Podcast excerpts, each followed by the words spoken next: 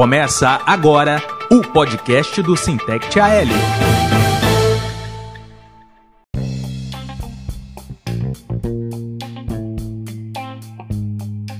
Fala companheirada, é um prazer imenso receber mais uma vez cada um de vocês aqui no podcast do Sintec AL, episódio de número 24. No episódio de hoje, no primeiro bloco, a gente vai conversar com o vice-presidente do Sintec AL, o companheiro Flávio Show, que vai fazer, tirar algumas dúvidas da categoria sobre a questão do ponto eletrônico. Já no segundo bloco, a gente vai receber o secretário de comunicações do Sintec AL, o companheiro James Magalhães, fazendo uma avaliação da campanha salarial. Aguardem um pouquinho, daqui a 30 segundos a gente volta. Valeu! Desfazer do que é presente é fazer o errado. Desfazer de quem entrega a educação é fazer o errado. Desfazer de quem é autossustentável é fazer o errado. Desfazer de quem faz muito por pouco é fazer o errado. Com você há 356 anos, fazemos parte da história dos brasileiros. Se desfazer de algo assim é vender a própria história. Todos pelos Correios.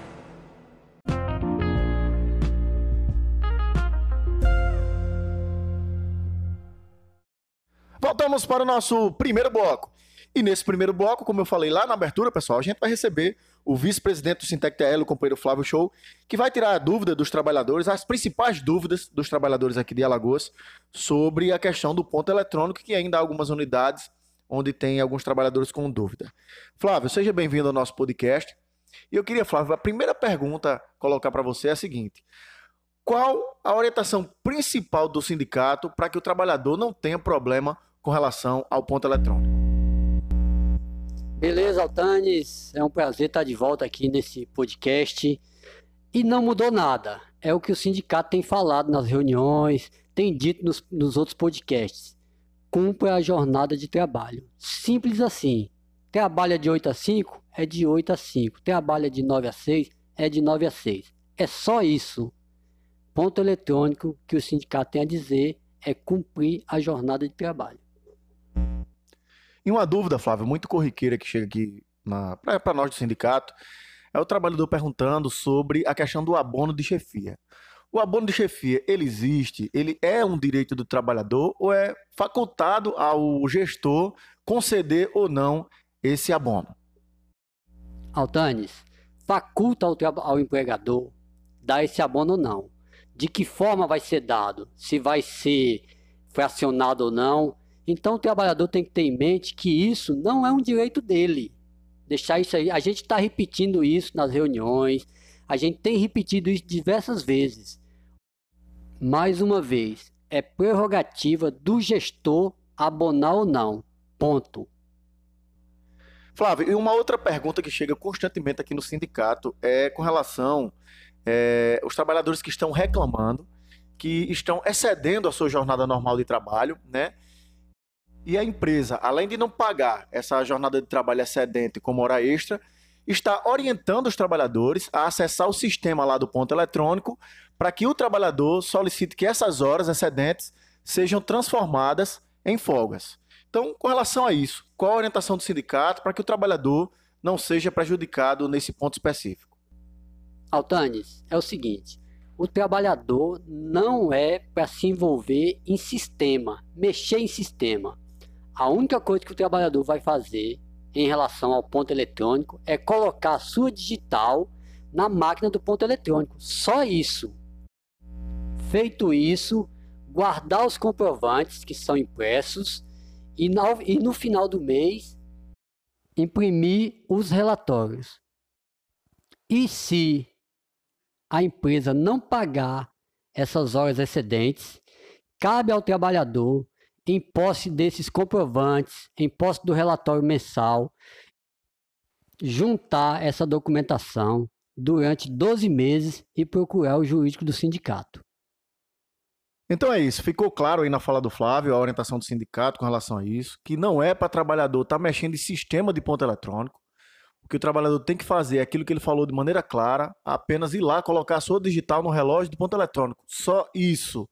Mexer em sistema não é tarefa ou atribuição do trabalhador. O trabalhador que fizer isso, ele pode estar aceitando tacitamente a questão do banco de horas.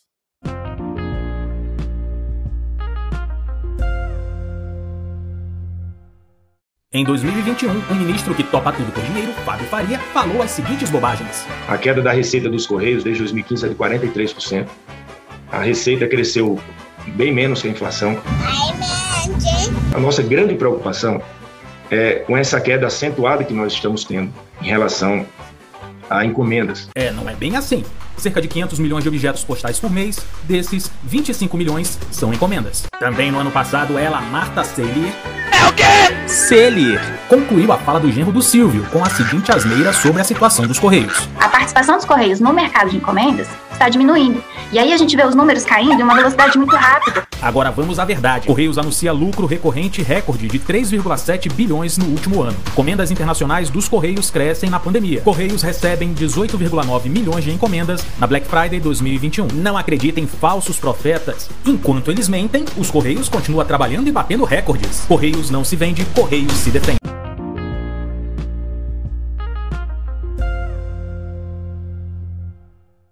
Vamos para o nosso segundo bloco. E nesse segundo bloco a gente vai conversar com o secretário de comunicação do Sintec TL, o companheiro James Magalhães, que vai fazer uma breve avaliação da campanha salarial desse ano. James, seja bem-vindo ao nosso podcast e passe aqui para toda a categoria como está a nossa database, como está a nossa campanha salarial. É isso, Altanis. Depois de seis reuniões, como todo mundo vem acompanhando aí, os trabalhadores, é, infelizmente a empresa numa grande enrolação. É, no último dia 21, a gente fez aqui no sindicato a nossa assembleia de avaliação. É, os trabalhadores, obviamente, rejeitaram a proposta da empresa, que na verdade é, teve aquela primeira proposta que a empresa fez, que ali foi um escárnio com o trabalhador, onde ela ofereceu 20% da inflação, que foi um absurdo, e depois ela resolveu, de, de tanta polêmica, ela resolveu apresentar 90%, o que ainda não é uma proposta que venha a é, contemplar os trabalhadores. Então, foi nesse sentido que, é, na nossa Assembleia, todos os trabalhadores rejeitaram a proposta da empresa, porque não é só a questão do índice. A gente tem que ver também que a empresa está atacando mais cláusulas do nosso acordo coletivo. Como todo mundo sabe, nós perdemos em 2020 50 cláusulas. No ano passado conseguimos recuperar algumas, mas a empresa está novamente atacando oito cláusulas do atual acordo coletivo, onde ela modifica seis e exclui duas. Então, a gente está atento a tudo isso aí, não vamos aceitar as armadilhas da empresa e é preciso que os trabalhadores também estejam atentos. Agora, em agosto, nós vamos fazer é, novas assembleias onde vamos fazer as avaliações. Esperamos que até lá a empresa apresente realmente uma proposta de verdade e condizente com os anseios da classe trabalhadora. Perfeita, James, a sua colocação, é principalmente quando você fala que a categoria jamais pode esquecer e a gente não esquece mesmo, é quando foi retirado, foi usurpado do nosso acordo coletivo 50 cláusulas, né? E a empresa utiliza do escárnio no momento que oferece uma proposta naquelas condições que a gente avaliou na última assembleia, que não, não chega nem próximo daquilo que o trabalhador dos Correios merece. Mas eu queria, James, que para a gente finalizar esse ponto, que você fizesse é, um convite aos trabalhadores que se façam presentes nas assembleias e mostrando ao trabalhador da importância da presença na assembleia. Muitas vezes o trabalhador, não, não vou essa assembleia, vou deixar para ir uma assembleia, a última assembleia que define tudo mas a Assembleia é um termômetro, não é isso, James? Por isso que é importante a presença do trabalhador nas assembleias que o sindicato promove. Exatamente, Altanes. Inclusive, ontem, é, à tarde, nós fizemos um, um grande tuitaço, todo o Brasil, os trabalhadores no Brasil inteiro fizeram um grande tuitaço, com a hashtag se não negociar, os Correios vão parar. E é importante que os trabalhadores acompanhem não só as assembleias, os movimentos também. É, e uma possível greve que pode acontecer é, que ainda não tem uma data definida, mas que as duas federações estão unidas, estão fazendo sempre é, reuniões em conjunto para que a gente possa tirar é, uma data unificada novamente para que todos os trabalhadores possam lutar pelos seus direitos.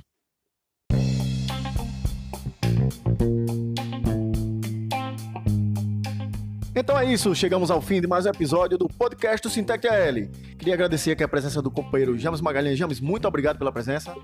Valeu, Altanes, e até a próxima oportunidade. Agradecer também ao companheiro Flávio Show que esteve com a gente hoje. Beleza, Altanes. E um agradecimento todo especial a vocês que acompanham e vêm toda semana acompanhando o nosso podcast.